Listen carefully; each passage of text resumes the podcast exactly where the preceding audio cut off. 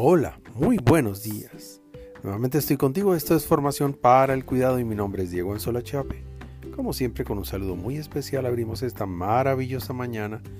Ya sabes que este es nuestro podcast Muy buenos días cuidadores y que nos encuentras también como Muy buenos días cuidadores en Spotify y las principales plataformas digitales. Resolver problemas.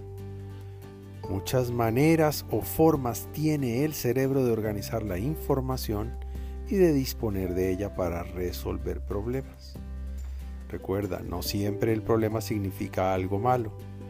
Lo importante es que sepas que resolver un problema es un proceso. En ese proceso confluyen momentos de pensamiento e insumos de información y algunos que ya pueden estar en la alacena de tu memoria. Entender, valorar y diseñar soluciones es lo que hace el cerebro. Al final es un lindo proceso en una sabia máquina inventada por un genio todopoderoso que se ha ido desarrollando durante miles de años.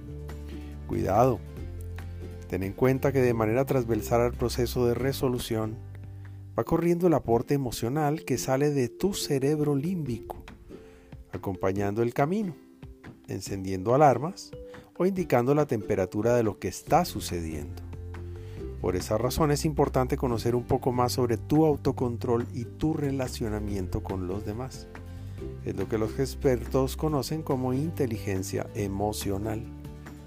Ten en cuenta que el camino resolucionador puede ser amenazado con emociones destructivas que son muy malas consejeras, entre ellas la reina de las emociones negativas que es el miedo pero también con cara más amable, salen al paso emociones constructivas.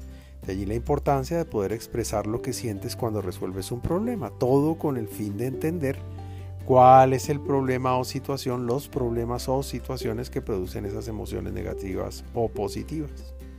Un consejo.